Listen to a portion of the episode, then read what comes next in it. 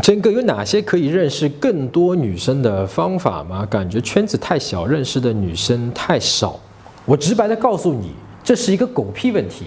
为什么是个狗屁问题？这是不可能不现实的。你生活的这个世界一半是女的，你不可能认识的女生途径太小。而且现在是互联网时代，你知道你上网到处都是女生，到处都是，到处都是女生。OK，所以你现在问的这个问题，实际的本质的问题是，我害怕去认识新的女生，害怕去认识新的女生的本质问题是我害怕她拒绝我，我害怕失败。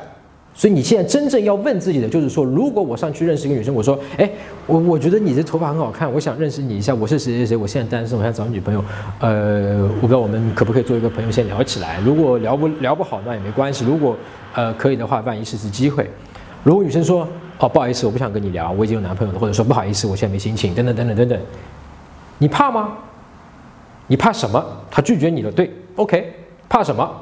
你觉得他这么一拒绝，就是代表你这个人没有价值，活在世界上？你觉得你这个人是没有魅力的吗？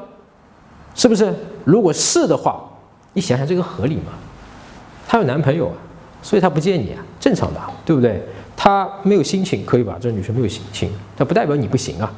所以这是一个根本的问题。当然，具体的东西还是有的，具体的方法还是有的，对吧？比方说，你多参加一些社交的活动，有什么讲座呀，有什么单身派对啊，到处都是，对吧？我就不止每个哪个网址或者哪个什么公众号的名字了，网上全部都有，每天几乎都能有啊，或者说每个礼拜几乎都能有什么单身派对，什么玫瑰之夜，什么情人节，什么什么 party，什么什么乱七八糟的，或者有些是什么。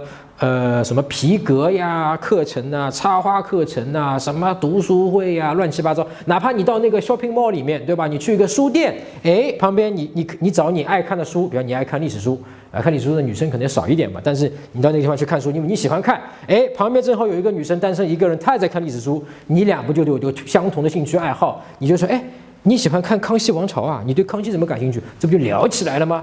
所以这个问题是一个伪命题。好吧，具体这样的方法还有很多，那我就懒得说了啊。那其实我们之前写过一篇文章，叫《迅速认识一个女朋友的五种快速方法》。那么在我微信上有啊，加我的微信公众号啊，就是陈真，你搜一下，然后回复“社交圈”，好吧，“社交圈”三个字，你就可以收到。